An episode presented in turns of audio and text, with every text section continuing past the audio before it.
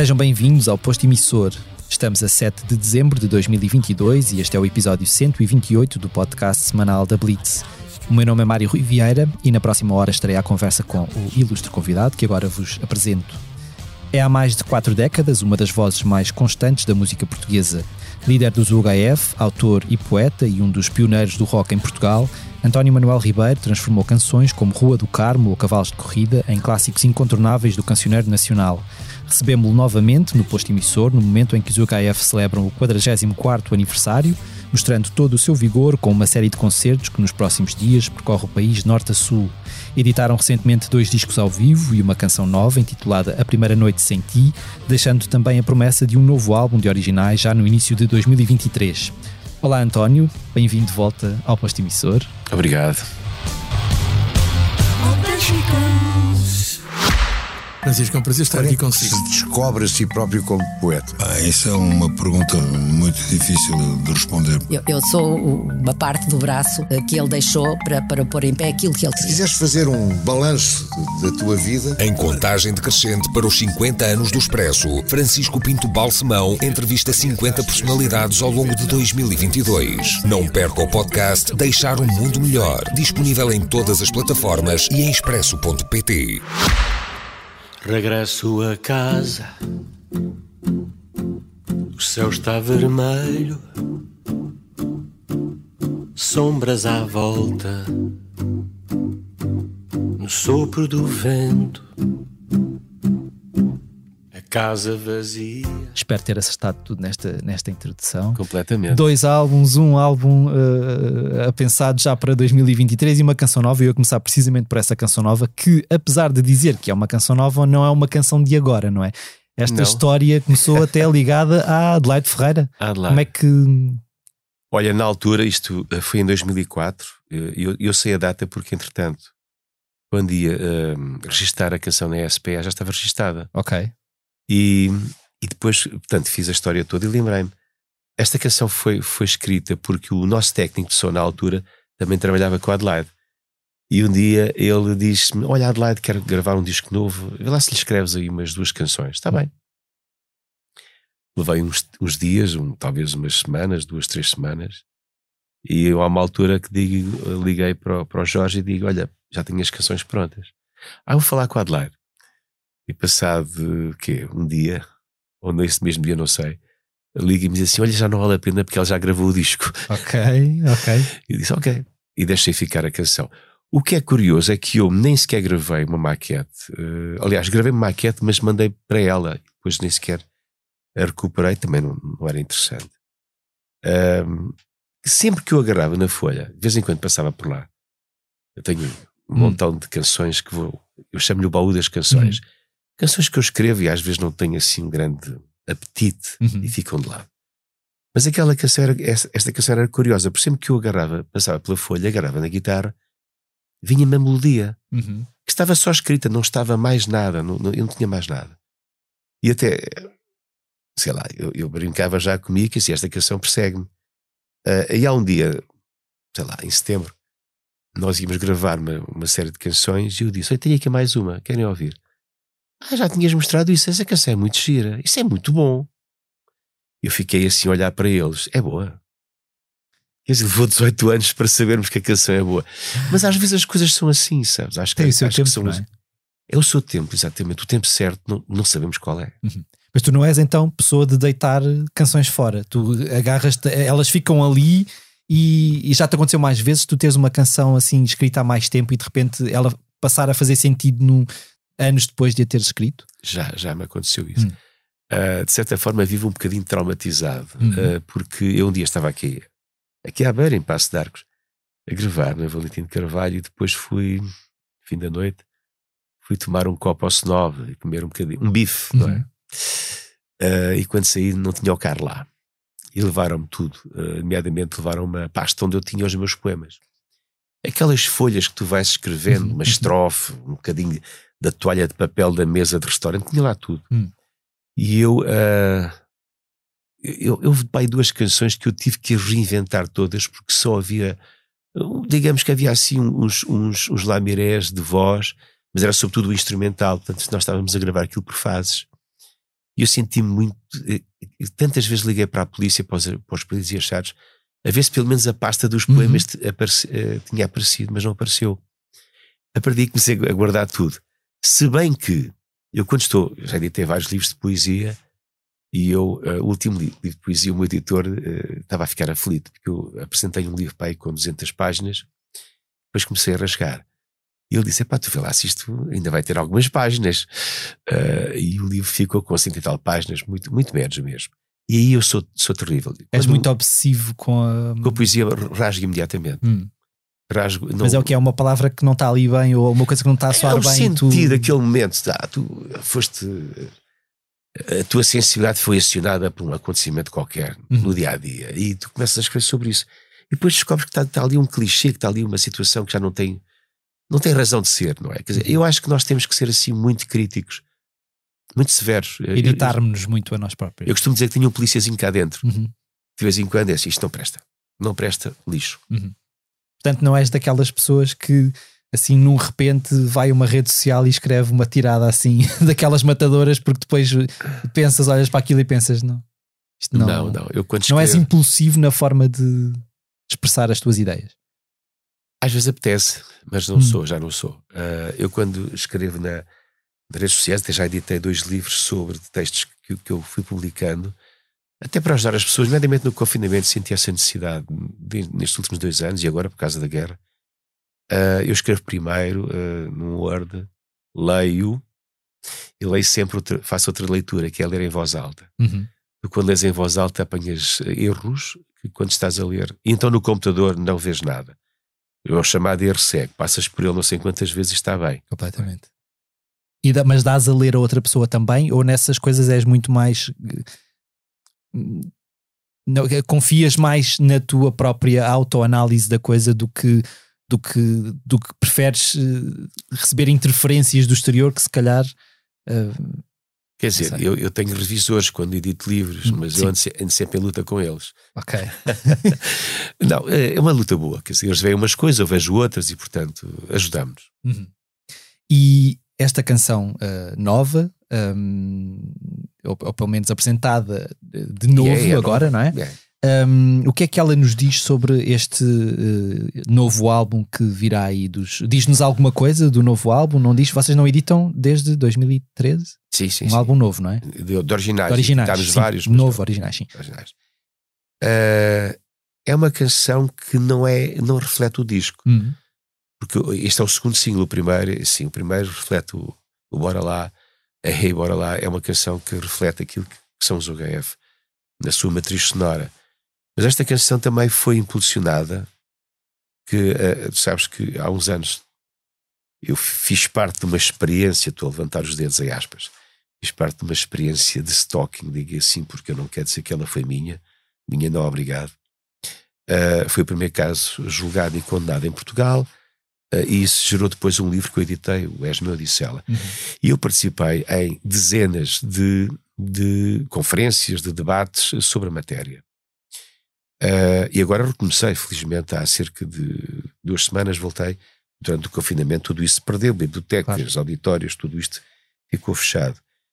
Uh, e há uma coisa que eu fui descobrir nos últimos meses, sobretudo, talvez no último ano e meio, é de que em Portugal há muita violência surda.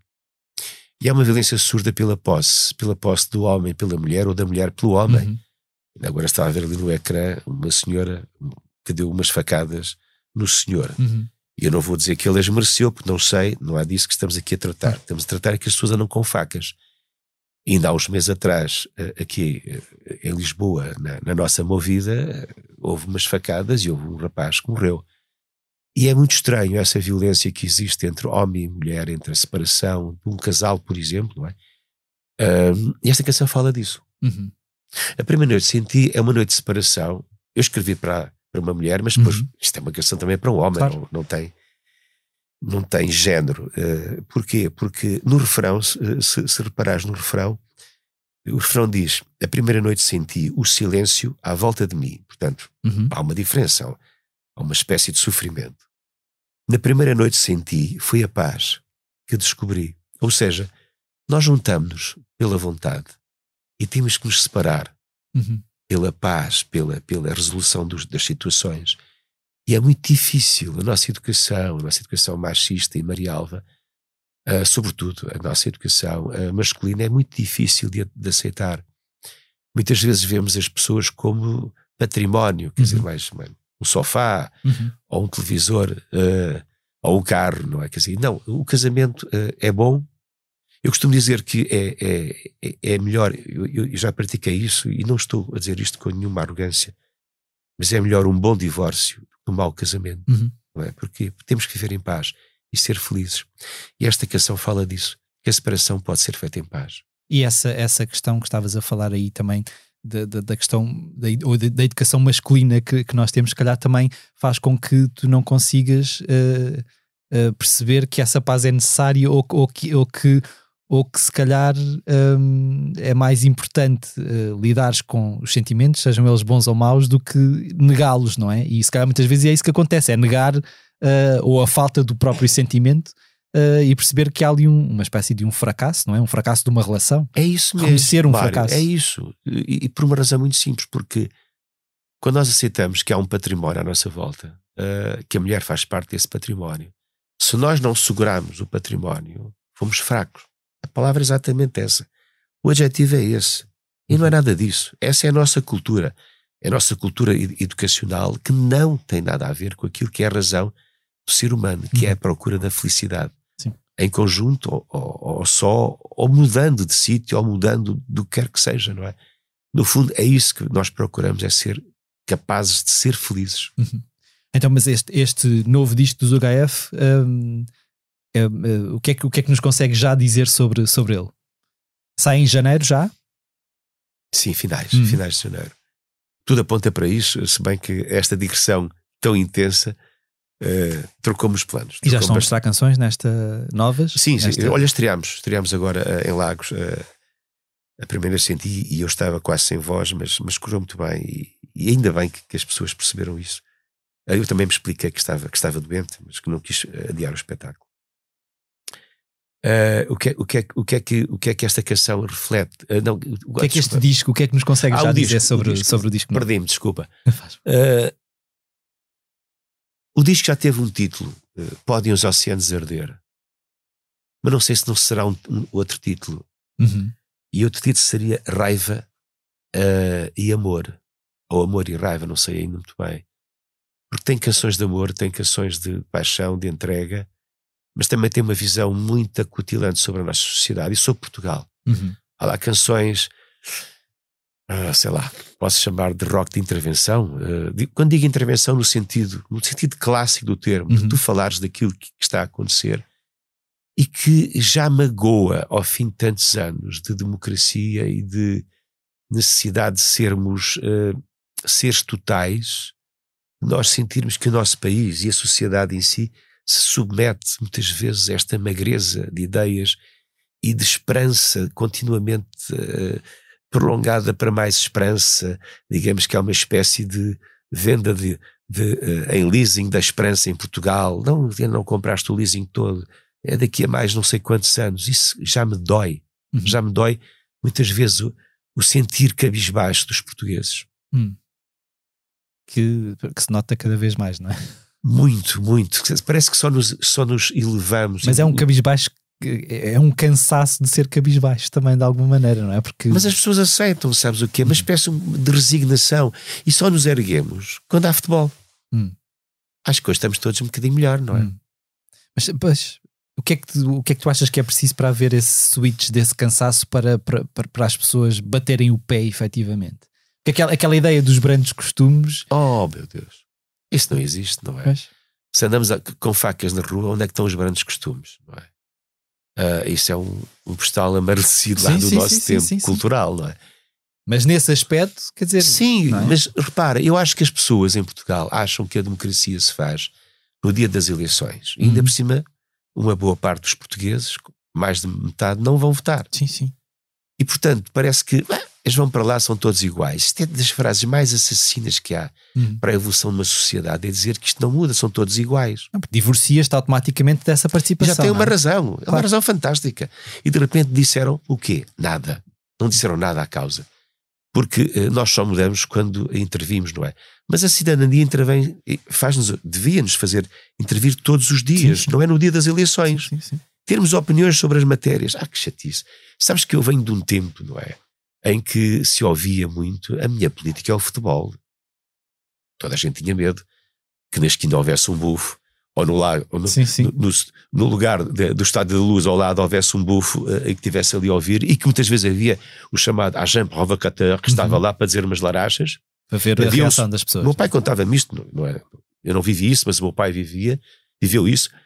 Um sujeito que contava umas larachas e depois havia sempre um que dizia: Pois é verdade, estamos tão mal, passar fome e tal. Quando acabava o jogo, estavam lá uns sujeitos ao lado que o recolhiam Hum. ah, e ele ficava de lado. E portanto, parece que esquecemos isso tudo e que hoje em liberdade está tudo feito. Depois lamentamos, não é? Lamentamos do quê? Só da nossa própria inatividade. Uhum. Quando as pessoas se queixam à minha beira de que está tudo igual, votaste, não, então o que é que estás a falar? Tu não podes sequer falar. Hum. Tu és das pessoas que não podes falar, tu não votas. Uhum, uhum. Sim, estar a, a- a queixar de um sistema para o qual depois, quando é chamado a, a contribuir, não, não contribui, é Contribui mais complicado. pela inação. Exato, exato. Um, esta, eu reparei que nesta, nesta tour podia ser Natal, um, não há uma data em Lisboa. E eu peguei nisto para te perguntar, uh, até porque nós temos ouvido muito da parte de vários músicos que tem sido muito complicado marcar concertos. E eu presumo que em Lisboa seja ainda mais complicado marcar concertos. Uh, isto é de, de alguma maneira um reflexo de uma coisa que vocês não conseguiram fazer ou não quiseram, até para mostrar que Portugal não é só Lisboa e continuamos muito agarrados a essa ideia. Não, nós podíamos ter feito, nós podíamos ter feito, aliás, houve queixas nas redes sociais de que não havia um concerto na Não área. tocar em Vila Franca, não é o mais perto de mais Lisboa perto. que. e- repara, aí também houve, a agência que marcou, não fomos nós, ainda houve uma negociação para irmos ao Coliseu, mas fal- falhavam as, as datas eram datas complicadas durante a semana, Hum. dias de semana, eh, era, era complicado. É mais fácil fazer isto na e no mês de. Natal, não é? Também. E no mês de Natal. Uh, por outro lado, eu não quis uh, mexer, digamos, na minha área uh, por uma razão muito simples. Uh, 2013 é o ano dos 45 anos do HF. Uhum. E eu quero fazer uma série de coisas. Ok. E, portanto, sabes, não, não, não fazer coincidir, não, não fazer colidir os Claro, interesses, claro. Melhor, melhor dizendo. E nesse fazer uh, uma série de coisas em 2023, um, voltando àquilo que eu, que eu dizia, como é que está uh, o panorama de. Vocês já têm concertos efetivamente marcados? Não têm? Porque nós temos ouvido muito, uh, até hum, queixas por parte de artistas, que, que tem muito a ver com, com a falta de, de- de- de salas para tocar, porque as salas têm medo de não saber muito bem o que é que vem em 2023, uh, de recessão, uh, inflação, tudo. O que é que, o que, é que vocês já têm alguma uh, noção de como vai ser o vosso 2023? Vai ser um ano difícil ou vai ser um ano até. Eu trabalho com estatísticas, muitas Hum. vezes olhar para elas, não é? Hum. Eu acho que vai ser um ano bom. Eu, Ok. acho, eu digo isto em, em função daquilo que está marcado. Uhum. Em relação às salas, eu tenho reparado que há um. Não, mas não são muitas. Mas hav- haverá sempre uma ou duas salas eh, que estão com receio. Eh, porquê? Porque não sabemos o que é que vem aí. Efetivamente. É um risco que estamos todos a correr. Eh, mas eu acho que se estarmos parados ainda é mais, é mais arriscado. Claro. E portanto é, é, é bom avançar. É, é bom termos as coisas eh, programadas. Eh, como eu disse, nós queremos fazer várias edições ao, ao longo do ano, porque também temos que fazer reedições discos há muito tempo esgotados, que não, têm, não, não, têm, não estão no mercado há muito tempo. Uh, estamos a regressar ao vinil, por exemplo, o A Flor da Pele ao vivo vai ter edição em vinil também, Uhum. ainda provavelmente antes do, do Natal, uh, pelo menos a fábrica nesse sentido já nos disse que era praticamente certo que antes dia 15 estava cá o disco e portanto para apoiar as edições nós temos que ter uma digressão, é o que está a acontecer com estes, com estes dois discos e isso uh, já está a ser visível, quer dizer, agora também não estavas à espera em 24 de fevereiro deste ano que instalasse uma guerra Claro. e portanto eu não sei o que aí vem. Ah, o papão da inflação, ah, as pessoas às vezes têm pouca memória, sempre que há uma guerra a inflação, quer dizer, isso parte das necessidades, mas também parte da especulação, não é? Uhum. Quer dizer, não há matérias-primas, é um facto, é mais caro ah, o combustível, é verdade, mas também há especulação natural. Nós temos que um bocado jogar com, com as situações. Se calhar os artistas até às vezes têm que ter outros cachês e têm que saber gerir as Adaptar, suas é? carreiras em função da realidade. Uhum. Se nós estamos estáticos, morremos estáticos. A questão é que há, há muita coisa e nós vemos isso especialmente no- nos grandes concertos das grandes estrelas até internacionais, os bilhetes estão a ficar cada vez mais caros e, e é cada vez mais incomportável para um português, se calhar, conseguir ah, comprar ah, um bilhete àquele preço, não é? E depois isto acontece muito, nós vamos muito a concertos, não é? E vemos cada vez mais estrangeiros em concertos grandes em Portugal, não é? Portanto, a dada altura parece que de- a dada altura parece que isto de repente começa a ser feito para outras pessoas que não Mário, eh, os portugueses. Eu não devido disso. Eu não devido que haja já um estudo de mercado pela quantidade de turismo, de turistas que nós temos em, em Portugal em, em, em meses concretos e que as digressões. Sim, é sim, tenham temos- isso em conta, não é? que tem- é ali que temos que ir. E obviamente que um, um bilhete para um inglês a 150 euros, Hum, não é? Uhum. Eh, não é no big deal, não é? sim, sim. Para um português é dinheiro. E agora, regressando à, à primeira noite sem ti, eh, pegando no, no facto de ter sido escrita para, a- para Adelaide Ferreira, hum, é uma coisa que ao longo da tua carreira te foi eh, pedida muitas vezes, escreves para outros, para outros artistas. Há, há aí canções que se calhar nós conhecemos muito bem e que nem sequer temos noção de que foram escritas por ti, por exemplo, que o público ouça. Então, olha, é a altura de eu te oferecer este meu relatório da Mata dos Medos. São as últimas crónicas que eu publiquei Uhum. e tem exatamente esse disco. Ok. É um disco das canções que eh, eh, me, me pediram para escrever sobre várias matérias. Uhum. Pediram mais, houve, houve umas que eu não escrevi, outras que nem sequer eh, guardei. Depois, aqui na, na parte final do livro, é que tens os créditos todos e fecha com uma canção que ninguém me pediu, mas que eu tive vontade de fazer. Eu fiz em português e depois fiz também em inglês, que é a Ucrânia Livre, Uhum. neste caso o Free Ukraine. Está aqui também. eh, ninguém me pediu, pediu-me a minha consciência. Ok, ok. Eh, e, e é evidente que sim, os, os, os autores, ofereço-te o livro e o Muito disco, obrigado. Os autores, eh, alguns autores, pelo menos eu e outros eu sei, de vez em quando são convidados para escrever eh, várias áreas, não é? E eu eh, aceitei alguns desafios e alguns até correram bem. Esse é um disco cronológico, portanto não tem assim uma coesão estética, as canções não estão ligadas de uma forma. eh, sei lá, como é que tu ia dizer, eh, a não ser pela parte cronológica, não Sim, tem sim, nada sim, a ver umas com as outras. Mas é uma coisa que te entusiasma escrever para uma outra, para uma outra voz, eh, porque na verdade acaba não é só para um- outra voz, é para outra matéria. para outra matéria também, mas acaba por ser um exercício de- que te coloca às vezes um bocadinho fora de ti próprio também, não é? Por isso é que houve coisas que eu não aceitei fazer, mas eh, é um desafio. É uma Eu- autoprovocação também a dada altura. Eu é? adoro, eu adoro desafios. Eu adoro desafios, é assim. Tu és capaz de fazer isto, eu fico a pensar. eh, pensa assim, pensa rápido.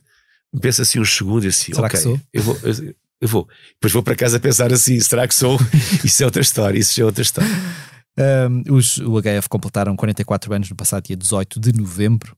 Um, antes de esmiuçarmos aqui mais o que, é que isso- o que é que isto significa para ti todo este tempo, eu pergunto quais é que são as memórias mais vívidas que tu tens daquele primeiro momento dos, dos UHF, uma atuação em, em- em específico que o que, é que, o, que é que, o que é que te mais às vezes até uma, às vezes até uma memória olfativa, sei lá, ou, ou não sei, quando, quando há, há- há acontecimentos marcantes da nossa vida, nós prendemos-nos a coisas que se calhar o que é que tu tens Primeiro- dessa noite? Primeiro, conce- primeiro concerto, curiosamente, não foi do da Browns. Eu- há, houve um concerto antes que eu não me consigo lembrar a data, mas foi para aí 8 dias, 15 dias antes. Uhum.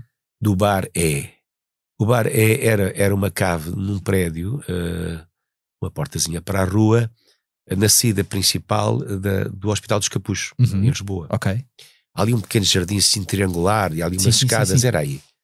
Subias as escadas, era aí assim que havia o Bar E, que nós não sabíamos que, é que, que, que ele existia. Uhum.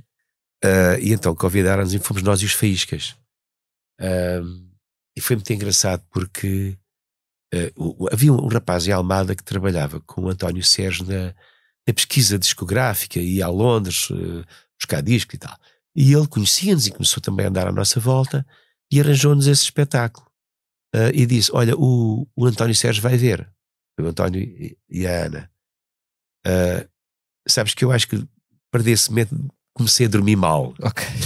O António Sérgio era uma Era, personagem, claro, não é? Quer claro. dizer, nós não víamos, seguíamos para descobrir as novas tendências da música. Ah, na altura estávamos a, a viver o punk e a new wave.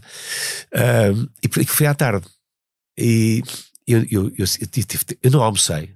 Eu tive tão nervoso, tão nervoso, tão nervoso. Eu não era cantor na altura, era guitarrista. Uhum.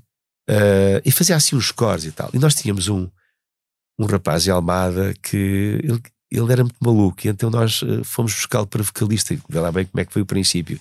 Mas só durou 15 dias, pensar que já era o vocalista. E ele, uh, nós, ele, ele chamava-se Vitor, e nós pusemos a alcunha de macaco pelas palhaçadas que ele fazia em palco. Okay. Então era o Vitor Macaco. E há uma altura no espetáculo que falta a luz. Aquele espetáculozinho, estava assim um Aquilo parece parecia um meeting, pessoas sentadas uhum. em puffs, cadeirinhas e tal. E assim uma certa nata lisboeta que nós não conhecíamos, que também não nos conheciam a nós. E uh, naquela escuridão, uh, uh, o nosso baterista fica a fazer um solo de bateria, que era Inero Américo Manuel, que gravou, depois o Jorge morreu, faz um solo de bateria, e eu faço um movimento qualquer com a guitarra e bato em alguém, mas não hum. sabia em quem. Ui. Quando a luz veio, tinha o Vitor Macaco estendido no chão, com a cabeça a sangrar. Oh. E assim, este tipo é mesmo maluco, até se manda para o chão. Portanto, nem sequer associaste tinha Fui eu que eu tinha mandado. Tá, quer dizer, foi uma, foi uma tarde, foi uma tarde gira, porque hum. saímos de casa, saímos da garagem, saímos da Almada. Uh, olha, pusemos frente a pessoas que, que, não nos conheciam, que não nos ficaram a conhecer. Não me lembro se alguém bateu palmas, não me lembro se alguém conhecia alguma canção, mas uh, foi um espetáculo que eu não vou esquecer nunca. Hum. E como é que os, um, a banda de versões Purple Legion deu origem aos, uh, aos UHF? Foi, foi o teu bichinho de, de escrever canções que. Eu aí não escrevia, eu ia, ia buscar. É, é isso, essa é a parte curiosa e caricata da, da minha entrada na música que isso era um, um, grupo de covers. Eu, sim, sim, sim. A minha ideia era tipo, foi o teu bichinho de escrever ah, canções ah, que te fez querer ter uma ah, banda sim, que não sim. uma banda de versões, não é? Não, não queria, não queria. Mas uh, na altura eu, eu, nós tocávamos Cream, imagina, Cream, Rolling Stones, Doors, uhum. Coisas assim, mas mal tocadas. e havia um cantor, ele tinha uma grande guitarra, a minha guitarra era, era, era baratinha, a deles era uma, uma Fender, e ele tinha, ele adorava cantar músicas brasileiras.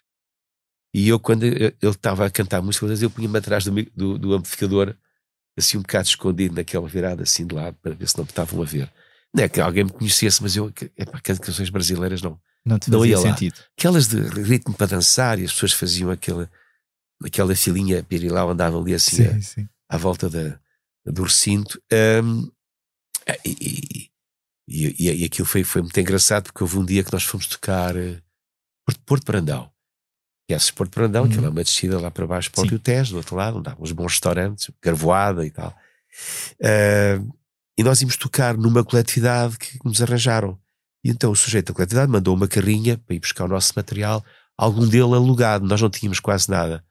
E uh, tínhamos sempre que alugar dois amplificadores, havia uma, uma, uma loja em Lisboa que nos alugava os amplificadores. E nós fomos tocar, e durante a atuação Uh, pronto, algumas canções em inglês e outras em, em, em, português brasileiro. E há uma altura em que alguém chega ao palco e diz assim: Epá, vocês têm que cantar os parabéns a você porque a filha do presidente faz hoje anos. Ok. Eu não sei, ninguém sabia. Nós não podemos tocar porque ninguém sabe. Não, mas vocês têm que tocar. Bem, conclusão, aquilo foi uma confusão até ao fim. No fim da noite, o senhor não nos levou para a Almada de regresso de carrinha. Então nós fomos de, de Porto Paradão para a Almada não há transportes públicos àquela hora, uh, com pé, uma bateria, amplificadores, guitarras. Felizmente nós éramos quatro, não éramos cinco. Nós éramos cinco, mas havia sempre mais dez que iam connosco, que eram os nossos amigos, não eram sim. fãs, eram os nossos amigos, adoravam ir com, com os artistas, sim, aspas, sim, aspas. E portanto lá toda a gente trouxe alguma coisa. Eh, e eu lembro do meu baterista na altura, era o Alfredo. O Alfredo veio a ser o baterista eh, do, do Ziodo. Uhum. Éramos colegas de liceu e uhum. fizemos o trajeto para a música em paralelo. E o Alfredo vinha com, com o bombo dele. Eu lembro dele subir aquela, aquela encosta assim: Eu nunca mais toco bateria, eu nunca mais toco bateria na minha vida. E portanto Purple Legion já viste que não, não, não. deu assim uma grande cimenteira. Eu acho que houve ali uns tempos em que ficámos todos um bocadinho traumatizados. E, e que expectativas é que tu tinhas para, para os UHF? O que é que na tua cabeça já, já seria um, um projeto uh, a longo prazo? Ou, ou, era uma coisa que tu querias que, que, que, fosse a tua vida? Ou no início era só uma deixa lá ver o que é que isto, o que é que isto vai sair daqui? Foi isso, com toda a verdade. Não, não há aqui. Como é que eu ia dizer? Não há, não há aqui pensamentos. Uh, de futuro, prognósticos, não, não, não, de forma alguma. Não havia nada disso. Que idade é que tu tinhas na altura? O HF, no princípio, tinha 23. Hum. Não, hum. não pensava. Ali, nem por cima, era pai de já dois, estava casado com, com dois filhos. Uhum. Uh, e a família, nomeadamente os meus pais, a, a, faculdade já estava a começar a tremer, porque uhum. eu às vezes ia lá. É? Ainda no curso de Direito ou já. Já estava em letras, já estava em letras. Uh, e aí, portanto, as coisas tremeu assim um bocadinho, porque eu trabalhava também. Uh, eu, aliás, tinha dois trabalhos. Trabalhava na Câmara de Almada e comecei a ser repórter uh, do, Record, Record, do Record e, e, e, os ensaios. E os ensaios, não é? E ainda por cima um passo social, que era, que era o meu carro. Uhum. O carro era um passo social e eu vivia na costa de Caparica, portanto não era propriamente no centro de Almada. E ensaiávamos na Torre da Marinha, foi aí que estabelecemos a nossa. Aí foi, foi importante, aliás, foi aí que escrevemos os cavalos de corrida e foi a nossa base mais importante de trabalho. E íamos para a costa finalmente. E portanto, não, não, de forma alguma. Hum. Nunca pensei que isto. Como é que eu tenho a dizer? Não havia não havia uh, tradição, digamos, de um grupo durar para além de, um, de umas claro, festazinhas. Claro, é? claro, claro. Uh, também tens que perceber, temos que perceber, aliás, que até 74 os grupos de jovens eram, uh, digamos, co coartados uhum. na, na, sua fase de inspiração, na sua fase criativa, na sua fase de fazer o que quisessem da música, porque havia a guerra, claro, havia a tropa. Claro, claro. E quando vinham da guerra e da tropa, se viessem mais ou menos bonzinhos da cabeça, Sim e inteiros iam, quer é casar, quer é viver a minha vida, acabou claro. porque quer esquecer. Nós somos a primeira geração que não tem esse, uh, uh, esse teto baixo, não é? Uhum. Em, em, cima, em cima da, da vontade de fazer alguma coisa que não estava na tradição deste país a ver artistas. Sabes que nós éramos. Uh, primeiro, tínhamos cabelo comprido, éramos drogados. Atenção, drogados. é com acento, é Sim. drogados. e depois havia uma outra coisa que é assim: então, ainda coças na barriga não era tocar guitarra. Era coçar na barriga. Havia assim, digamos que, o tal, o tal devaneio uh, marialva deste sim, país, sim, não sim, é? Então, isto faz-me lembrar sempre uma historiazinha. Uh, há uns anos atrás, em conversa com o Paulo de Carvalho, tivemos uma conversa os dois, e ele, eu estava a falar com alguém e ele estava a ouvir e assim, que aconteceu contigo? Não acontece comigo. O que é que estávamos a falar? De vez em quando já eu estava estabelecido na música, era uhum. profissional, e estamos a falar daí há 10 anos atrás, aparecer assim um colega da faculdade ou de liceu e dizer-me assim: então pá, além da música, fazes o quê? E eu aí paro e digo assim: eu sou músico. Está bem, mas além da música, fazes o quê? E eu penso assim: estes tipos não percebem o que é isto. Não sabem o que é a vida do artista. Por exemplo, sem horários, sem fins de semana, sem feriados, sem o que quer que seja, sem horas. Sem horas. Trabalhar às vezes doente. Eu, eu, eu há tempos disse a um médico, meu amigo, me trata ao telefone, uhum. assim, sabes que eu quando paro, para o 11. Certo. Às vezes é possível e sim, é inevitável, sim, sim. é inevitável, mas se, se houver um ping de, de, energia, de capacidade, eu vou, eu vou uhum. e vão os outros. Porque é assim que é a nossa profissão. The show must go on. Mas, existe por alguma razão. Claro, claro. Mas por essa mentalidade que me parece bem mais generalizada do que nós, se calhar, até temos uh, noção, porque na verdade. Uh, se calhar as pessoas que, que, trabalham no meio cultural vivem um bocadinho numa bolha, porque as pessoas à sua volta estão habituadas a ir a concertos ou a ir, mas, mas se calhar há uma grande massa neste país que continua a olhar, aliás, se calhar não, há que continua a olhar para a cultura e para os artistas como um, um, um entretém e não como uh, uma profissão, não é? Uma carreira, por isso é que, por isso é que aquela noção tipo do estatuto do artista continua a ser. Sim, sim. Olha, não é? por exemplo eu ia quase dizer uma outra frase. Estou a gostar do que estás a dizer, é quase um apêndice.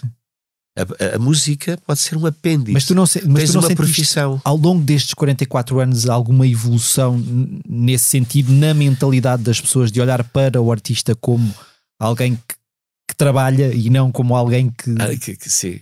Que, se, que, só se diverte. Sim. Uh, Sentiste alguma evolução uh, nesse sentido? Sabes que há outra coisa que, que às vezes não me ofende, mas fica assim sempre a olhar para as pessoas. Não olhar, não, porque é o telefone ligam-me às 11 da manhã, assim, pá, não, desculpe, não sei se estou a acordar. Porquê é que eu tenho que estar a, a dormir às 11 da manhã? Pá, porque sou artista. deito-me tarde, vou para a Boémia. Daquelas ideias pré-concebidas continuam todas. eh, Se eu às vezes estou às duas da manhã a escrever, mas é rever um livro, por exemplo, ou rever um arranjo para que no dia a seguir Isso não implica que não acordes às 8 da manhã no dia a seguir. Exatamente, exatamente, porque é necessário acordar. Ah, eu sabes que isso é verdade. Houve uma alteração que nos últimos anos, ah, isto podemos falar um bocado, de- de- se quiseres, de- do que está a passar na música portuguesa. Há um certo facilitismo hoje em dia na música portuguesa que é capaz de gerar frutos pequeninos num futuro Uhum. próximo, que é o facto de muita gente ter habilidade para trabalhar numa profissão, habilidade não, conhecimento e até a nível académico para trabalhar numa qualquer profissão e depois faz música em casa à noite no computador. Uhum. E até vai- mete a canção no Spotify e faz um vídeo para o YouTube. Uhum. E então continua a ter uma profissão e faz música em, em part-time ou nos tempos livres. Não, a música é o tempo inteiro. Uhum. Eu, isto agora estou a ser um bocadinho rude, mas deixem-me ser também, de vez em quando. Eu sou do rock, portanto, duro como rock é maleável. Uhum. Porque o, o, o, o, cabedal, o cabedal do, do, do, do rock não, não é propriamente duro.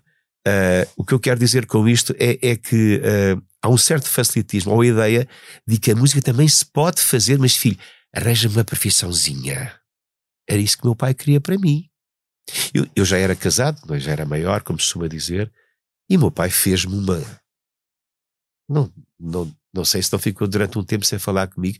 Quando, quando eu desisti da faculdade, disse: o pai, acabou. Uhum. Eu não consigo ir à faculdade, eu não consigo fazer reportagens para o Record, porque ao domingo ou ao sábado, quando há jogos, eu estou a 300 km de distância, não, não, não é possível, acabou. Porque meu pai já, já queria que eu desse o, pulo para a bola, porque já andava-se a falar e tal. Há ali um tipo em Almada. Sim. E que na altura o jornalismo era um bocado diferente, era três vezes por semana, três semanários, havia muito mais tempo para fazer jornalismo. Hoje em dia, os teus colegas estão obrigados a todos os dias a criar notícias. Na altura não era bem assim, era, era diferente. Ah, essa opção é uma opção de risco enorme. Sabes que eu, quando saí da Câmara de Almada, aliás, por, por convite do meu presidente, na altura, convite não, digamos que o conselho do meu presidente, o Zé Martins Vieira, que já não está entre nós, e que foi um presidente muito humano, sabes? Ele era um operário, mas uma pessoa muito humana. Muitas vezes ele entrava dentro do, do gabinete e assim: Ó, chamava-me, ó Alves, ó Alves, explica-me lá isto que eu não, eu não sei, pá, eu sou operário, explica-me lá isto. Era um homem assim, e, e isso só me dava mais respeito por ele.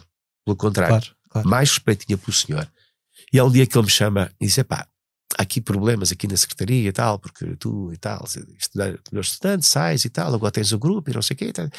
Pá, como é que não tiras umas férias sem vencimento durante um ano? Eu posso fazer isso? Podes. Tiras umas férias sem vencimento. E vês o que é ano. que. Durante um ano vês o que é que isso dá e daqui a um ano isso não está a dar voltas Uhum. ao teu lugar. Tens aqui o teu lugar. Que o meu pai, o meu pai ia ter dois ataques, não é? Como calculas, também já não está entre nós e, portanto, neste momento está a olhar para mim e está-se a rir, porque eh, eu ia deixar de ter eh, um posto importante, não é? Estava na faculdade e, portanto, só podia subir se eu quisesse ficar na função pública, que era uma coisa que eu não queria. Mas pronto, eh, e vencer isto foi muito difícil. Eu estou a falar isto hoje, são palavras, Uhum. mas isto foi muito difícil. Claro. Quando tens dois- duas crianças de bebés Uhum. que tens que alimentar com leite e com fraldas, porque na altura não havia fraldas Sim, sim, descartáveis. sim, sim, sim. Quando eu fazia anos, em vez de me darem uma prenda, davam-me fraldas, para Fraldas. os meus filhos. E eu ficava assim, mas espera que me estão a dar fraldas e não me estão a dar uma prenda. Isto é para as tuas crianças que tu precisas e tal. Pronto, ok. Ah, tomar esta decisão foi um ato. E é preciso explicar às novas gerações que fazer música é também um ato de entrega. É uma missão. Como um advogado, o advogado ah, é advogado. Porque eu venho de uma geração antes de mim, ah, a geração, sabes, os poetas eram publicitários. Uhum. Uh, os cantores eram médicos, eram advogados, uh, trabalhavam na função pública. Parece que tinha que ser assim. Sim, sim, sim. Não é? sim, sim. E não era assim. Não tem que ser assim. Porque isso chama-se o crescimento. E houve um crescimento, efetivamente, connosco, quando a minha geração, nos anos 80, quando demos um salto, começámos a vender muitos discos, a fazer muitos espetáculos, gerou-se uma indústria. Tudo mudou em Portugal, Claro. a começar em quem fazia discos, em quem fazia capas, os estúdios modernizaram-se, passámos a ter fotógrafos não é? de, de, de espetáculo de- e de capas discográficas. Isto criou-se uma indústria. Claro, claro. Publicações musicais, eh, sei lá, tudo, programas dedicados à música portuguesa, que não havia, de vez em quando lá havia uma coisinha. Lá apareceu a Amália, ou apareceu a- o Carlos do Carmo e. e é que, mesmo com tudo isso, passado 45 anos, continua a subsistir a ideia de que ah, isto não deixa de ser um à parte na tua vida, não é? ah, hoje talvez não, mas pá, há uns 10 anos atrás, acho que foi a última vez Então, que ouvi isso. 10 quan- anos, não sei por. Quando é que o António Manuel Ribeiro em ti passou a, a ser o António Manuel Ribeiro dos UHF? Em ti e não só, no teu, por exemplo, quando é que o teu pai percebeu que efetivamente os UHF eram, ahm, eram uma- um, um- um projeto sério e, e- e que a tua vida estava ligada a esse projeto sério? E não eras só o António Manuel Ribeiro, eras o António Manuel Ribeiro dos UHF. O meu pai deu-me uma educação muito, muito disciplinada. Ele não foi à tropa, mas parecia um sargento. E eu cresci assim, e portanto aprendi várias coisas com o meu pai, e sobretudo a ler, sem ele falar. Mas houve mu- muita coisa que ele não me disse em vida. Só depois da morte do meu pai é que a minha mãe um dia me disse: Tu não fazes ideia o orgulho que o teu pai tinha em ti. Hum. Mas ele não- nunca me disse. Ah, ele respeitava, eu sei que ele respeitava. Ah, eu oferecia algumas coisas, nomeadamente o primeiro disco. Sempre que eu gravava um disco, eu tinha que ir à casa dos meus pais levar-lhe o disco, ah, na era do vinil, na era do CD, do DVD, tudo. Ah, mas mas ah, eu vivi sempre um bocado a minha vida em assumindo o meu dia a dia, e há uma coisa que eu fiz sempre da minha vida. Eu, eu, eu- se calhar a minha educação, mas se calhar não, de certeza, a minha educação tem muito a ver com isso, que é eu não desisto perante as dificuldades. Hum. Também não sou maluquinho de andar a bater com a cabeça na parede. Não discuto com paredes, não discuto com a realidade. Ah, como é que eu saio desta? Tu estás numa situação qualquer, uma situação que não estavas à espera, ah, apareceu, e, e como é que eu saio disto? E portanto, nos momentos bons, nunca, nunca fiquei hiper vaidoso. Detesto a palavra orgulho, Uhum. aquela, é pá, eu sinto-me orgulhoso. Não, não- faz o orgulho, faz-me sempre muita confusão. Ah, obviamente que tive os maiores troféus deste país a todos os níveis, e tenho-os, não é? Ah, os UHF, ah, há tempos fiz, fiz uma análise, uma, uma fotografia que eu quero fazer, que ainda não consegui fazer, da- da- da- do meu disco de prata, o meu primeiro disco dos Cavalos de Corrida. É o primeiro disco de prata da música rock em Portugal Uhum. por mais de 30 mil discos vendidos. Sabes quanto é que neste momento já vendeu? Segundo fonte, a SPA não tem nada de projeção pessoal minha. Nós estamos à beira dos 500 mil exemplares. Em todos os formatos possíveis, imaginários. Portanto, imaginários, quer dizer, os, os formatos que existem. ah, di- o digital não. Não está o digital, porque senão estávamos a falar de milhões. Claro, claro. E Isso não, não, não, não- nunca me preocupei em saber isso. Um dia desse hei de pôr alguém a fazer essa, essa avaliação. E portanto, isso nunca me vai ser o suficiente para, para ser uma prima dona. Hum. E no, no domingo eu, eu provei isso aos meus músicos. Tive uma grande banda comigo. Foi, é, sabes que havia um repertório escrito ali e eu, eu descobri que havia canções que eu não Não conseguia cantar. conseguias. Hum. Então fui mudando, fui dizendo às pessoas: olha, agora vai ser esta, olha, aqui deixem-me improvisar. Eh, e tudo isto aconteceu, expliquei às pessoas, ao público, Uhum. e tudo isto aconteceu, sabes, como uma dança.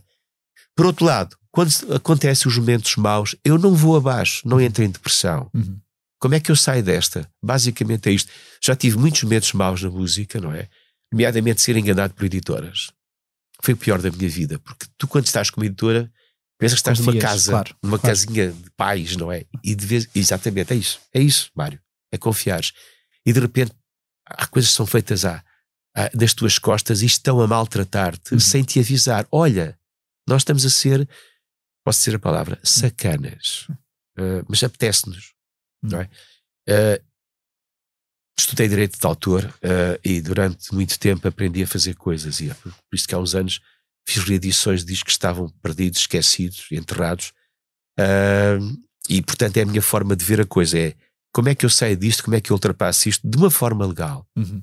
Não sei se é de outra forma. Eu não, não, não sou capaz de, de ser malandro, mau. Uhum. Isso não sou capaz de ser. E nesses momentos eh, menos bons. Eu acho que me perdi na- na tua pergunta, não é? Fui Não, a vários não, campos. não, a gente encontra o fio eh, à meada aqui pelo meio. Ah, nesses momentos eh, menos bons, houve algum em que tu pensaste, é pá, se calhar os UHF já não fazem sentido para mim. Houve. E E como é que tu deste a volta ao, a volta ao texto nessa altura? Em 87, sobretudo em 80 a partir de 85, eh, 85, 86, 87, houve gente nos OGF a consumir droga dura.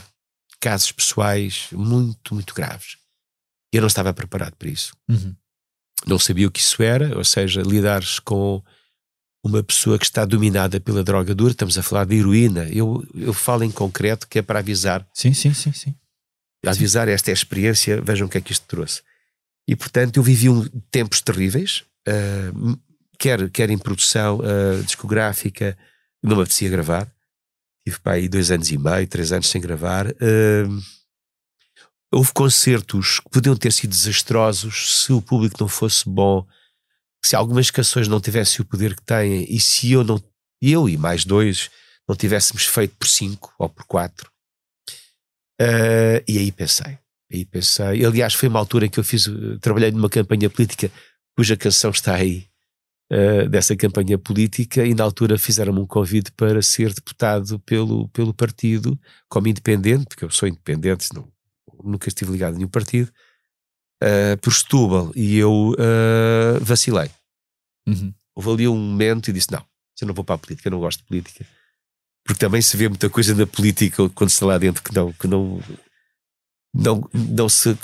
Uh, não, não, não, não, está de acordo com aquilo que é o meu sentir e, portanto, não é, não, para mim não é possível. mas estive à beira de, de fechar o seu HF e entrar numa carreira a sol. Hum. E chegaste a gravar, na verdade, depois, anos mais tarde, discos a, a sol também, não é? Sim, mas não foi por isso. Foi em fase de pausa, canções que eu achava que não faziam tinham sentido. mais. A, exatamente, não tinham sentido para o Zoguef, tinham mais a ver comigo, com uma outra área mais poético, sentimental, uh, intimista, sei lá, por aí. Quando se, se fala do, do, do e lá, indo um, um bocadinho ao encontro daquilo que tu estavas a dizer, quando se fala do, do boom do rock português, há sempre uma aura de, de sei lá, de mítica em torno, em torno daquela, daquele movimento e daquela época. Tu que viveste por dentro, uh, aquele, esse vigor que se sente nas músicas depois. Uh, refletia-se muito uh, nas vossas vidas, aquela, aquela máxima de, de, do sexo e, e do rock and roll e das drogas, lá está, que tu estavas a falar, era uma coisa que, que se vivia muito nesse, nesses primeiros anos do rock português. Quer dizer, eu vivi sexo sem drogas e com rock and roll. Isso vivi, vivi intensamente, posso dizê-lo. Por isso os, os divórcios e, e, outras coisas na minha vida. Uh, mas era, era, era. Eu acho que andávamos todos a experimentar e, e, isto de repente tornou-se um vulcão. Uhum. Uh, não havia terra neste país, festa neste país, uh, situação qualquer que ela fosse, que não tinha que ter. Na altura não era um grupo, eram dois. Uhum. eu lembro, por exemplo, em, em, a partir de 81 até 83, mais ou menos, nós e os, e os táxis dividíamos o país a, a, ao Uhum. meio. Aliás, eu digo isso né, no, no disco Podia Ser Natal o João Grande foi cantar comigo um, a Rua do Carmo. O João Grande vive no Porto, o concerto era no Porto, nós somos amigos. Hoje somos grandes amigos, na altura mal nos falávamos, é verdade. Um, e eu, eu, eu, digo isso, uh, uh, no fundo, as editoras Valentim Carvalho com os OGF e a Poligrama com os Taxi fizeram um tratado de Tordesilhas, porque era só vender isso.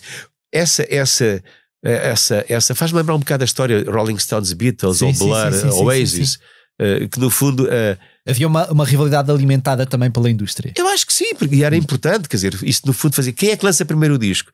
E havia aquele combate uh, entre as editoras, quem é que tinha o disco. Vamos lançar no mesmo dia para ver pronto. quem é que vende mais. Uh, não, eles, eles, vão lançar para a semana. Tens de lançar esta semana, esta semana. Tem que ser um single, tem que ser um single.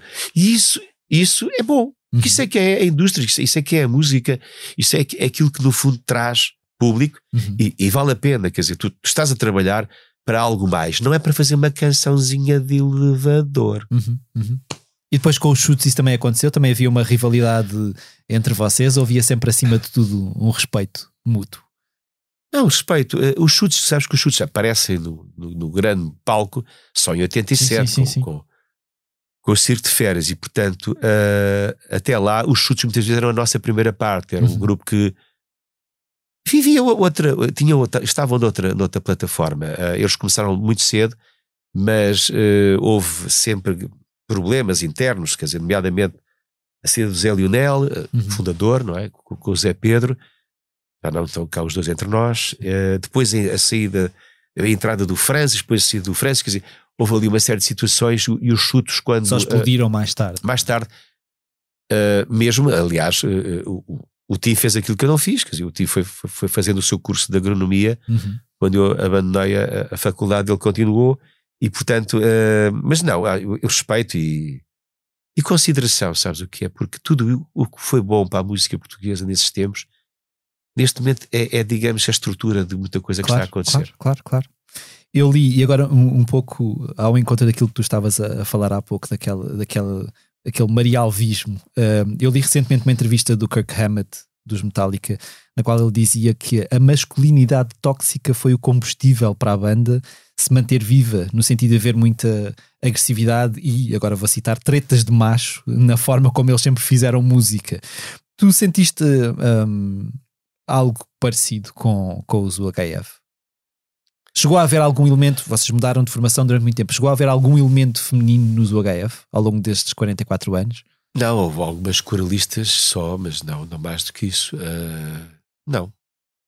Uh, mas porque cheguei a pensar, cheguei a pensar eh, mais do que uma vez meter uma, uma pessoa a tocar connosco que fosse baixista na altura, pensou-se nisso, mas nunca se concretizou. Mas não, não, não, não, tem a ver com, com machismo, tem a ver que nos anos 80, nessa década, não havia assim muitas, uh, muitas mulheres a tocar, havia mulheres a cantar, sobretudo a líderes de lead vocals, cantoras uh, principais e também a fazer, a fazer cores, isso. Não, mas nunca pensei. E tu sentes que o rock português ainda é um bocadinho um clubinho de menina, não entra? Ou achas que já está mais. Não, não, não isso não. Eu acho. Eu nunca achei isso, sabes o que é? Eu penso que as miúdas levaram mais tempo a libertar-se da, da, da, educação familiar e, e, e, a ir para a estrada. Hum. E a fazer uma, uma, uma banda e ir para a garagem e tocar. Eh, Também não. muito a ver com aquela ideia que estavas a falar há pouco de que a música é um, não é uma profissão, não é? Sim, também sim, é muito sim. ligada a isso também. E, sim, e, e, as mulheres ainda tinham outro problema, e, e, e se calhar existe esse problema mental que é as mulheres têm que constituir família e, uhum.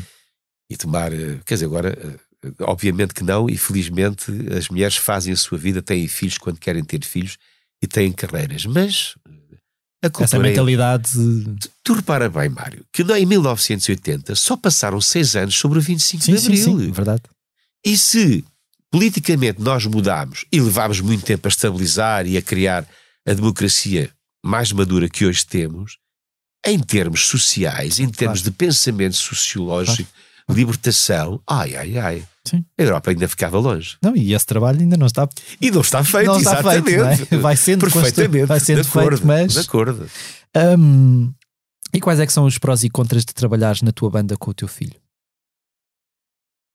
Os prós, eh, ele é bom. Ele ganhou o lugar, não fui eu que o trouxe para os UHF. Foram os meus músicos na altura, em 96, me fizeram uma partida. Aqui, olha, me acerto aqui em Lisboa.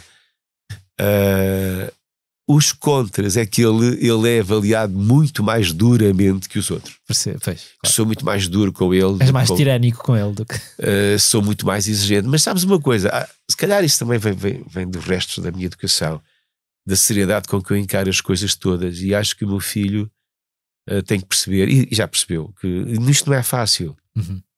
Nada, nada daquilo que a gente quer alcançar.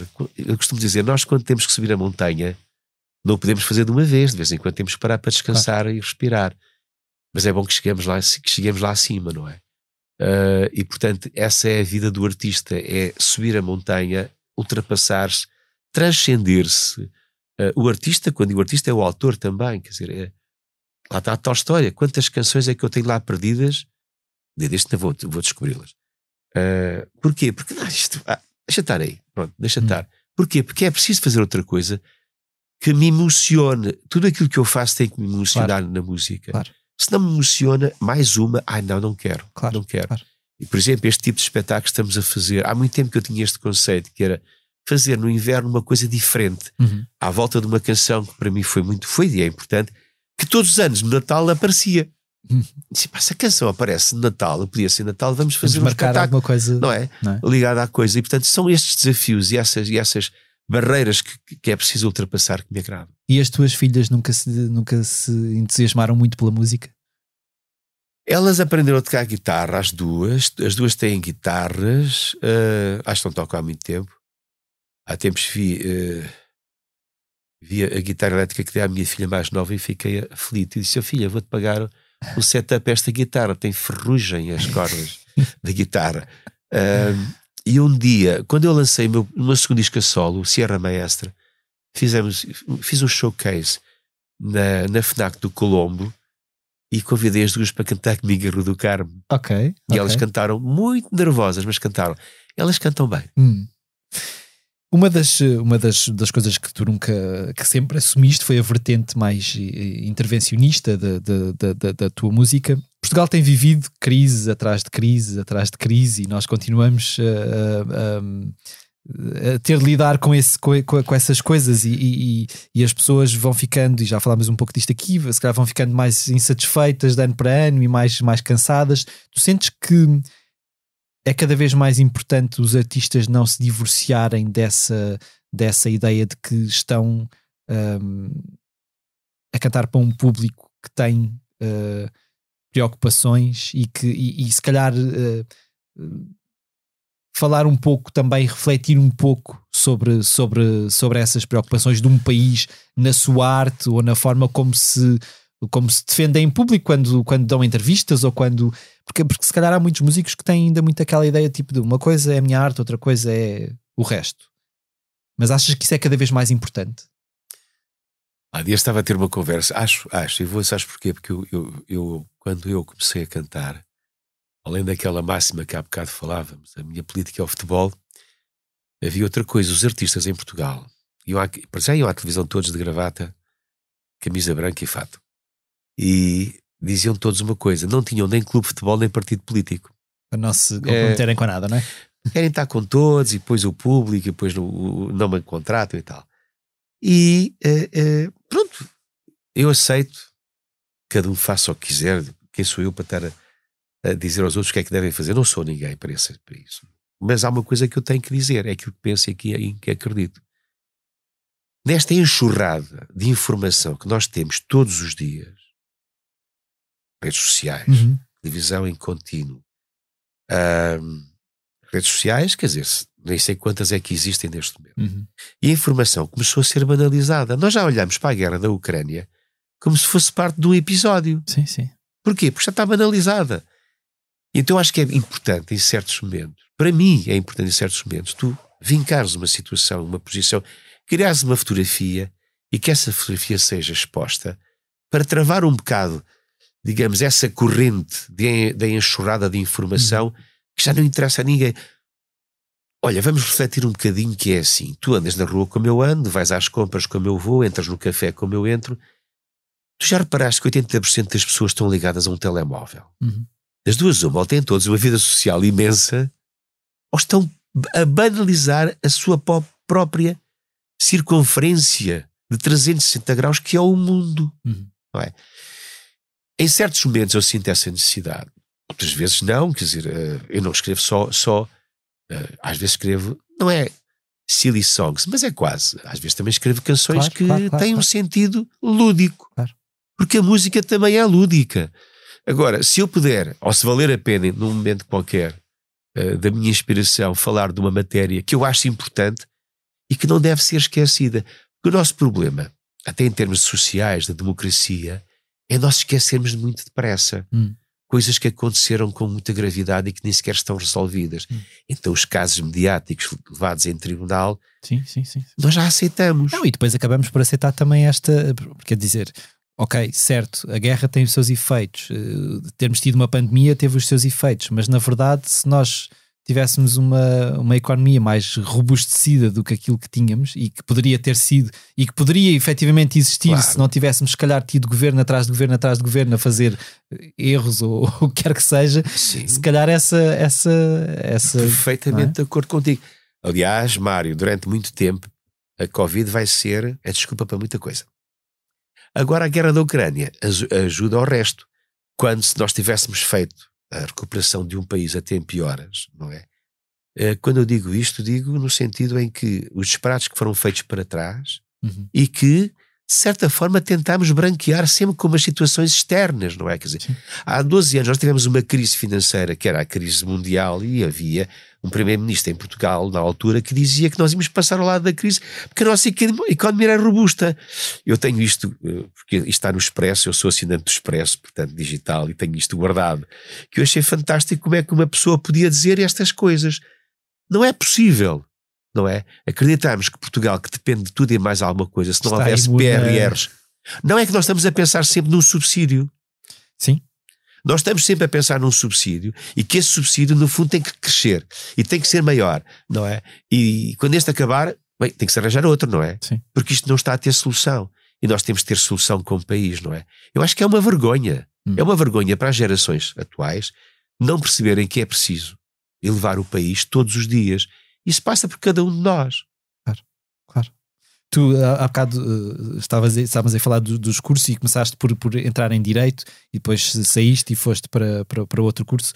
Ahm, Filologia românica. a, questão, a questão é: o curso de Direito é de onde saem muitos políticos deste país. Eu sei. Eh, foi isso que te fez pensar que aquilo não era para ti?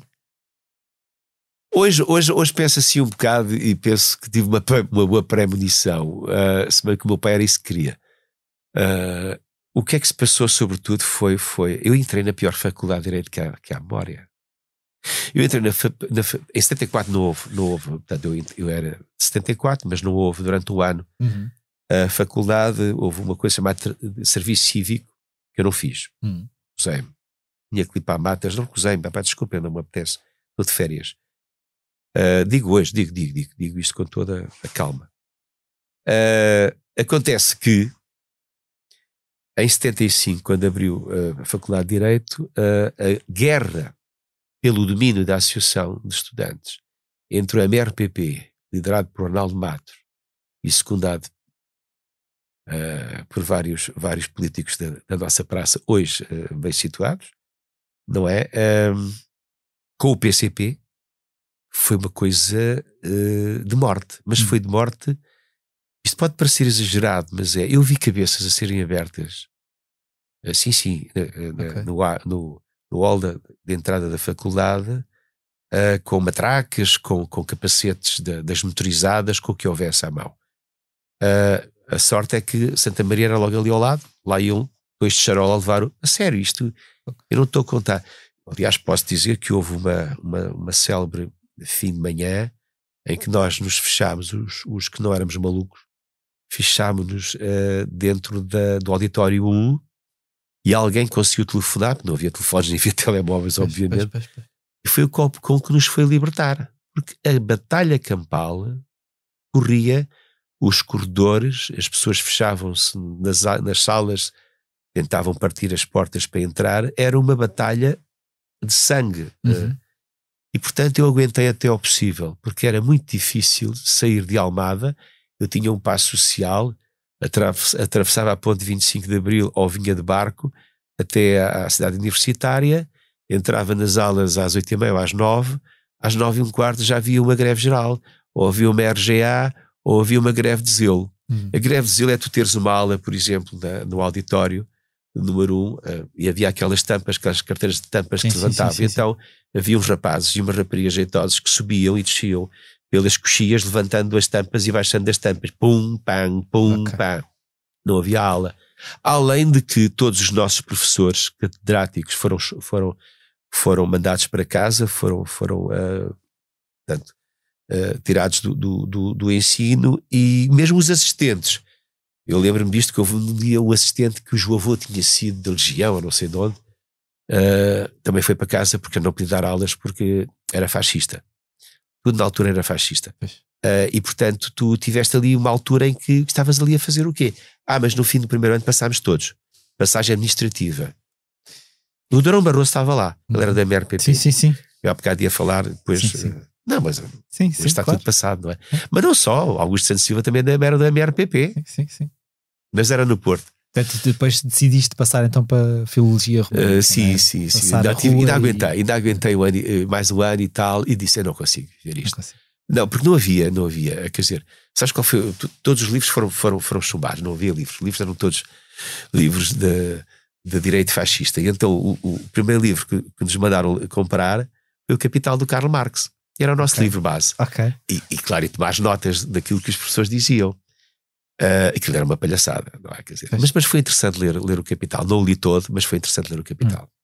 E, hum, e depois então eh, tiveste no Record, não é? Hum, qual é que é a tua ligação com o desporto hoje? Continuas a acompanhar desporto e falo de futebol, não é? Porque na verdade quando nós falamos do, do Record ou falamos de jornalismo desportivo, eh, eh, infelizmente ainda se fala 90% em futebol e, e 10% noutras modalidades, não é? Como é, É que, como é que era a tua relação com o futebol na altura e como é que é hoje em dia? Ainda vives o futebol? Estás a acompanhar este Mundial, por exemplo?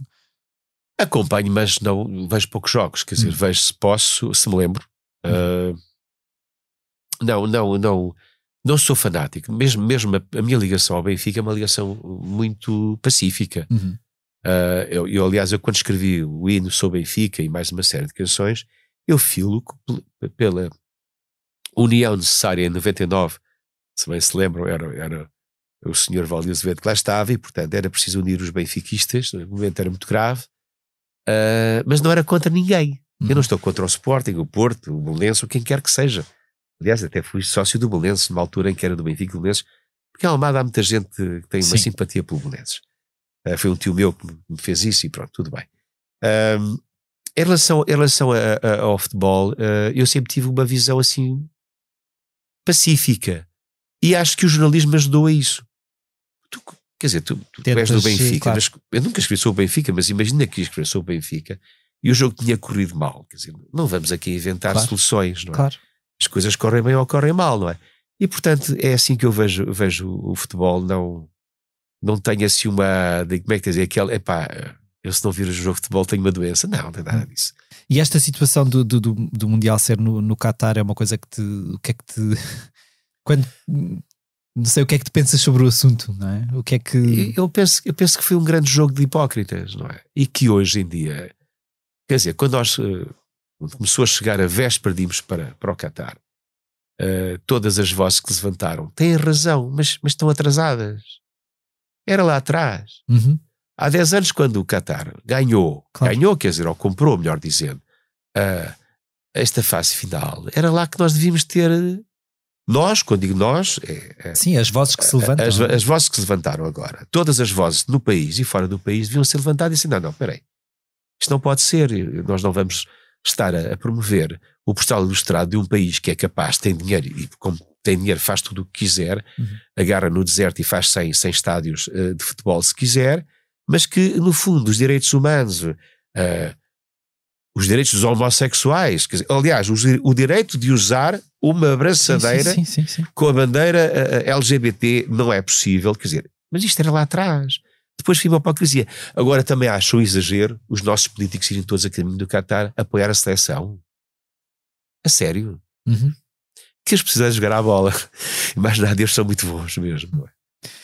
Um, há, há bocado falaste um pouco sobre, sobre o caso, de- a situação de stalking de, fo- de que foste alvo durante mais ou menos 10, ao longo durante mais ou menos 10 anos e do livro que escreveste entretanto. Um, já falaste obviamente am- amplamente sobre isso. Um, de que forma é que tu sentes, olhando alguma distância agora, que essa situação toda te transformou? Há um António antes dessa situação e um António depois? Eu, eu acho que resolvi a maior parte da- das situações eh, psicológicas, nomeadamente eh, o stress pós-traumático. Existe, existe, aliás, está, está definido na, na, na erotomania o Dr. Claire Rambold, um psiquiatra francês do século passado, eh, sintetizou. Ah, o que eu hoje sinto é que fiquei diferente. Fiquei diferente na abordagem Estou melhorzinho, mas mesmo, por exemplo, quando uma mulher eh, se mete comigo, eh, eu fico assim, o que é que ela quer? Eh, e se calhar as mulheres percebem isso no sentido em que eu sou uma pessoa um bocado fechada. Não sou, eh, há quem me chame de trombudo, pode ser. Não é arrogante, é fechado. É fechado. Porquê? Porque foi uma violência muito grande, psicológica. Sabes que, eh, Mário, as feridas de faca ou de pistola deitam sangue e vêem-se. Uhum. não é? depois vê-se cicatrizes, feridas psicológicas, não se vê, mas existem, estão lá. E nem há cura, se calhar, para elas, ou a cura, nem sequer ni- ninguém, digamos, no Sistema Nacional de Saúde pensou nisso. Mas era bom que se pensasse nisso, porque há muito stalking em Portugal. Eu ainda há dias, há cerca de duas semanas, três semanas, estive em Estarreja a trabalhar numa conferência do CPCJ local. Ah, o que é mais curioso é que, além de, de tudo aquilo que aconteceu, eu trabalhei sobretudo, falei para profissionais, ah, eu e vários painéis, fomos, eram- éramos três painéis, eu estive no último painel com uma, eh, uma, uma representante da APAV e uma criminóloga, e a seguir mandaram-me um, um- pedido para eu ah, responder a uma série de perguntas, porque havia pessoas que tinham muitas questões a pôr, tiveram vergonha de as colocar. Hum, uhum. Ainda existe isso, Sim, esse sim. problema, não é? Imediatamente nos homens. Aliás, eu disse isso. eh, Eu penso que foi a PAF que há uns anos publicou uma. eh, Atualmente não sei, mas há uns anos publicou uma estatística em que só 7% dos homens portugueses é que eh, sofreram stalking. É, não é verdade. Hum. Só A percentagem 7% é que, é que É que tiveram que- coragem exato, de revelar. exato, de exato. revelar eh, eh, eh, esses casos. E, portanto, eh, isso muda qualquer um de nós. Uhum. Chegaste a perceber se, se, se, se aquela obsessão que esta mulher desenvolveu por ti vinha da tua música, vinha do. Vinha de, nu- nunca chegaram a. Ela parte desse princípio, aliás, esse é um dos capítulos que eu tenho no, no livro, é que ela parte do princípio que é uma fã. Ela foi a encontros de fãs, ela eh, pediu autógrafos, ela eh, conhecemos, eh, eu tratava-a bem, mas depois houve uma altura em que ela começava a aparecer todos os dias nos mesmos sítios em que eu aparecia. Claro. E isso eh, começou a ser estranho. Ah, agora, ah, eu, eu no meu capítulo defendo a tese de que o comportamento dela é tudo menos de uma fã. Claro. Uma fã é alguém que está de acordo ou sente uma proximidade emocional E grande com uma canção, Claro. com, com o que um artista escreve, ou a sua corrente literária, sei lá, a, a- voz, o que quer que seja, não é? Ah, mas fica por aí, não é? Quer dizer, ah, o stalking é, é um- é um crime que está, ah, portanto, na, na, na justiça norte-americana já está criminalizado, existe lei, lei autónoma desde 1990. E que geralmente até estará associado a qualquer perturbação do foro eh, psíquico ou emocional da pessoa. Completamente, Não é, não é uma coisa que Aliás, surge assim. os nossos magistrados deviam ser assessorados por psicólogos ou psiquiatras. Uhum. E um, um caso de stalking nos Estados Unidos, um caso de stalking nos Estados Unidos, tem duas vertentes. A pessoa é retirada de circulação, é detida, não é presa, é detida, e vai a um, exa- um exame psiquiátrico profundo, forense. Uhum. Não é privado, Sim, um sim, contra sim, o outro, é forense. Se é imputável, vai ter eh, uma cura obrigatória, um tratamento obrigatório. Se não é, eh, perdão, se é eh, imputável, eh, vai- é, é- é- presa. Se é inimputável, vai ter uma cura Ok. eh, obrigatória eh, em tratamento eh, psiquiátrico. Eh, porque isto é levar a coisa a sério. Porquê? Porque, a pessoa, a pessoa que é um stalker pode acabar o último, último digamos, o último episódio do stalking completo, porque aquilo está definido, por exemplo, no FBI. Eu, eu estudei a, a- legislação norte-americana e depois a erotomania, a ciência que o Dr. Claire Humboldt, psiquiatra, como há pouco disse, eh, sintetizou nos anos 30 do século passado. E a morte existe. Uhum. Portanto, Sim, eh, sim. o ataque final, eh, o rapto também existe. E, portanto, tudo isto é uma. Eu, eu não sei quantas vezes fui ameaçado Seja, quanto, seja escrito. contra a vítima do, do stalking ou contra a própria pessoa, não é? A dada altura, porque o fim pode, ser- pode ser E sabes trágico de um lado ou do outro. E eu defendi sempre essa tese, nunca, nunca foi levada a tribunal, naturalmente. Naturalmente, não devia ser naturalmente, mas pronto, não foi. Que é, a outra pessoa está a sofrer, está em sofrimento também. Ela devia ser tratada, devia ser separada, devia ser cuidada, porque também está em sofrimento, porque Uhum. aquilo que ela faz não é vida. Quer dizer, eu cheguei a ter uma pessoa 24 horas à porta da minha casa, a dormir dentro de um carro. Ou então deixava o carro, porque a pessoa vivia em Oeiras, e então deixava o carro e vinha de táxi, e depois no dia a seguir aparecia de táxi, só para seguir os meus passos. Pois. Isto não é vida para ninguém. Claro, é? claro. A situação ficou completamente resolvida. uh, Dois, dois, dois julgamentos, duas condenações, se vier a acontecer, ela tem. Foi, foi, foi-lhe foi ameaçada de prisão efetiva. hum. Vocês, durante a, durante a pandemia, os UHF criaram uma coisa chamada momento musical caseiro, não é? Isto foi uma forma de tentar, eh, de alguma maneira, ahm, eh, controlar a forma como, como as coisas estavam a acontecer na vossa vida. Quer dizer, porque a dada altura não conseguiam dar concertos, não havia concertos, não, tipo, alguma forma de se manterem presentes também. ahm, foi. Olha, foi tudo é isso nasce? sem saber o que é que ia acontecer.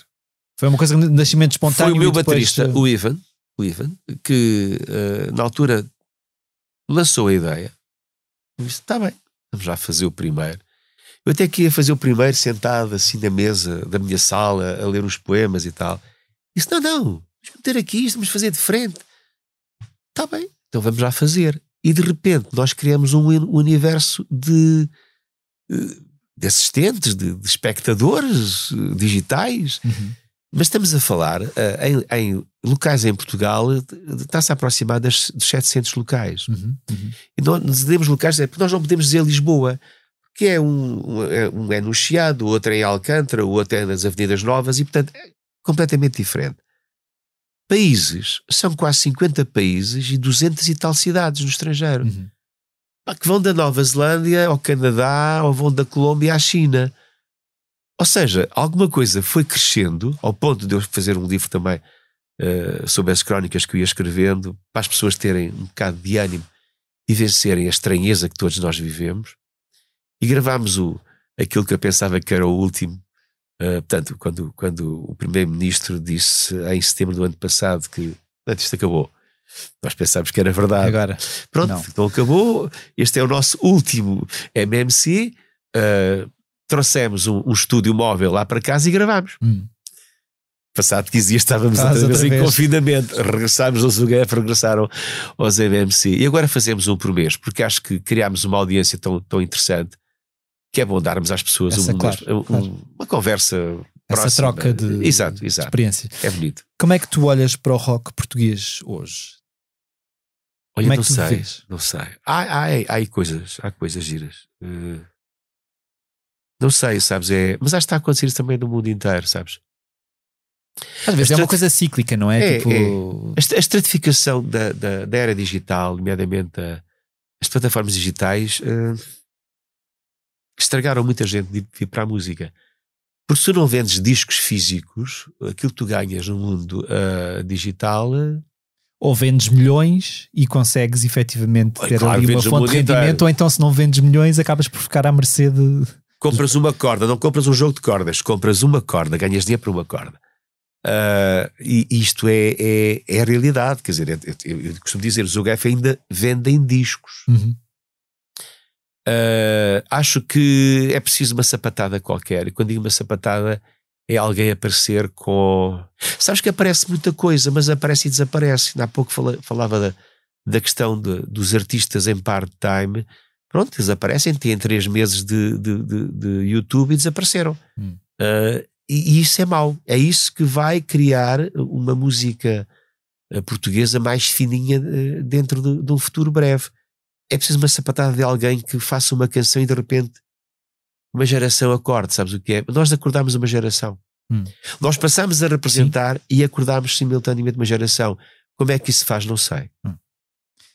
Encerrando agora esta, esta parte da nossa, da nossa conversa no posto emissor, hum, o que é que tu o que é que tu queres da música hoje? Tu sentes que, que, que é o mesmo que querias quando, quando formaste os, os UHF?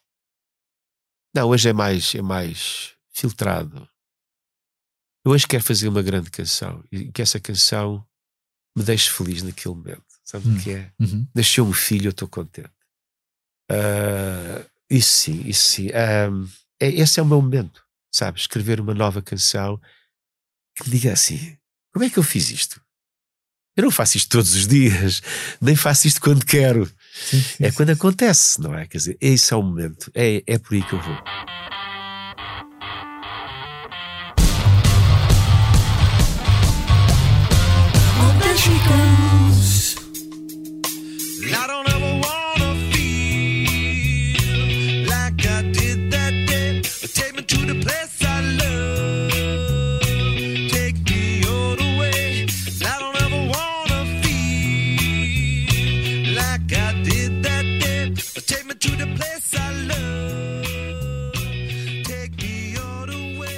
Abrimos o segmento dos assuntos da semana com a nova leva de confirmações para o Festival Nós Alive, cuja edição de 2023 decorre nos dias 6, 7 e 8 de julho. Os norte-americanos Red Hot Chili Peppers foram anunciados como cabeças de cartaz do primeiro dia, juntando-se assim aos Black Keys, os britânicos Arctic Monkeys regressam para apresentar o novo álbum da Car no dia 7 de julho, mesmo em que atuam Lizzo e Idols, e Queens of the Stone Age e Sam Smith sobem ao palco do evento de Algés no último dia, que também contará com Tash Sultana e Angel Olsen. O festival Rolling Loud, que volta a realizar-se na Praia da Rocha, no Algarve, entre 5 e 7 de julho, anunciou também um nome de peso. Travis Scott será um dos cabeças de cartaz da segunda edição do evento dedicado ao hip-hop. Chegou também nos últimos dias o anúncio do regresso do brasileiro Chico Buarque a solo português, tendo até ao momento cinco concertos confirmados. Atua na Super Boca Arena, Pavilhão Rosa Mota, no Porto, a 26 e 27 de maio, e no Campo Pequeno, em Lisboa, nos dias 1, 2 e 3 de junho. Outra notícia que marcou a semana foi a revelação do baterista Larry Mullen Jr. de que não acompanhará os U2 se a banda decidir fazer uma digressão no próximo ano. A banda não tem ainda datas marcadas, mas com a forte possibilidade de editar música nova nos próximos tempos, o regresso à estrada poderá mesmo acontecer, pelo que o músico fez saber, numa entrevista ao Washington Post, por razões de saúde está impossibilitado de subir ao palco. Mullen Jr. explica que precisa de se submeter a uma cirurgia para continuar a tocar, deixando também no ar que a dinâmica da banda está diferente, o que poderá levar ao seu fim. Só fazes isto se estiveres a divertir-te e nem toda a gente vai conseguir continuar porque o preço a pagar é muito alto, diz o baterista. Completando, sou autónomo e valorizo a minha autonomia. Toda a gente tem os seus limites. Kanye West, por seu lado, continua a dar que falar pelas piores razões.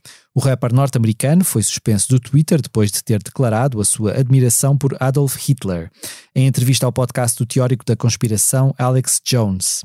Na conversa com Jones, apoiante de extrema-direita, West declarou: Todos os seres humanos têm algo de valor, especialmente Hitler, que nasceu cristão.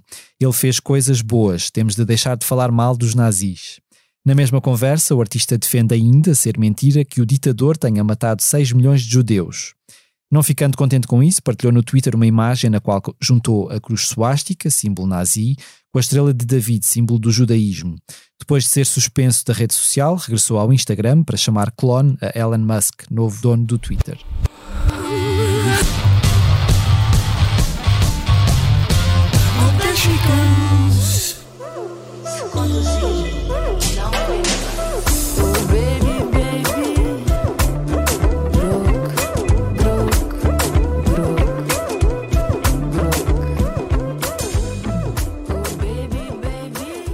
Deixo-vos agora com algumas sugestões de leitura no site da Blitz. Primeiro trago-vos uma entrevista exclusiva com Sara Tavares, que regressou recentemente com a canção Grog de Pilha, cinco anos depois do álbum Fichado.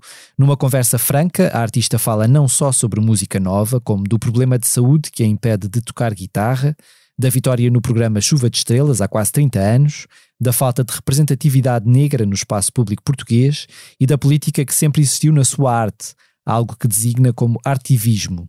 Pelo caminho, e tendo em conta que chegou a ser futebolista federada, Sara Tavares comenta a realização do Mundial no Catar. Num país que arrasa todos os direitos humanos, estamos ali contentes a jogar futebol. Tal como disse, a entrevista pode ser lida na íntegra no site da Blitz. Outro regresso que assinalamos foi o dos Sétima Legião. Na semana passada, Paulo André Cílio e Rita Carmo marcaram presença no primeiro dos dois concertos que a banda de Sete Mares e Por Quem Não Esqueci deu na Culturgest, em Lisboa. Uma forma de celebrar 40 anos de percurso e também homenagear o teclista e produtor Ricardo Camacho, falecido em 2018. A reportagem de um concerto curto, mas pleno de camaradagem e recheado de boas memórias, pode ser lida no site da Blitz. Por fim, e porque o Natal está mesmo à porta, juntámos uma série de sugestões de presentes que prometem tornar a época festiva muito mais musical. De Headphones Sem Fios a uma luxuosa edição em vinil de Revolver dos Beatles, passando por pacotes especiais de bilhetes para os festivais Nós Alive e Mel Calorama, deixamos-lhe no site da Blitz 11 sugestões irrecusáveis para um Natal feliz.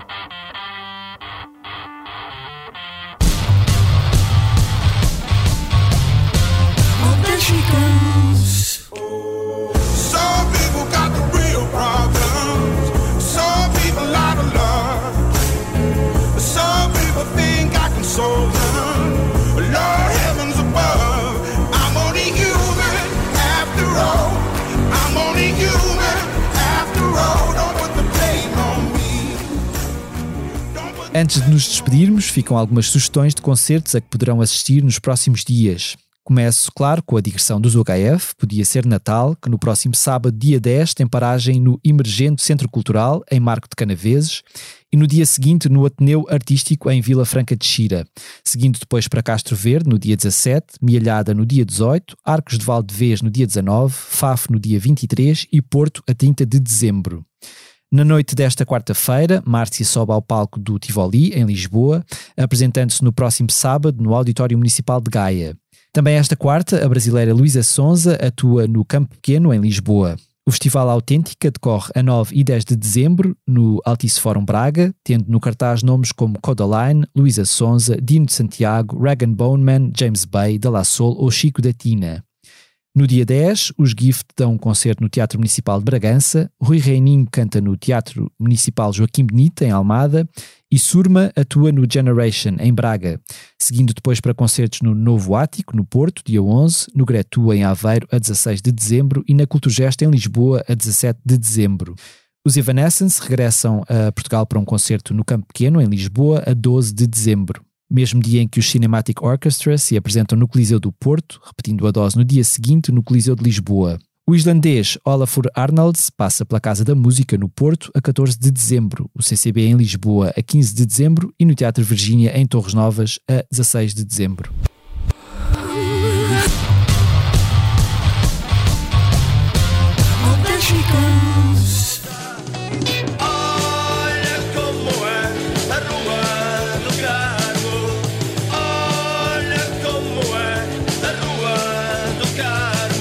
E damos por encerrado mais um posto emissor.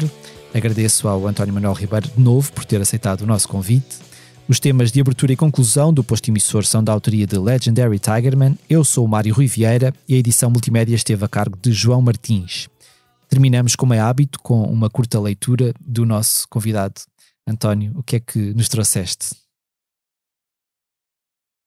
Ah, acho, que, acho que aquilo que há bocado aqui foi dito tem importância. Tem importância, não é só para as mulheres, tem importância para a consciência das pessoas.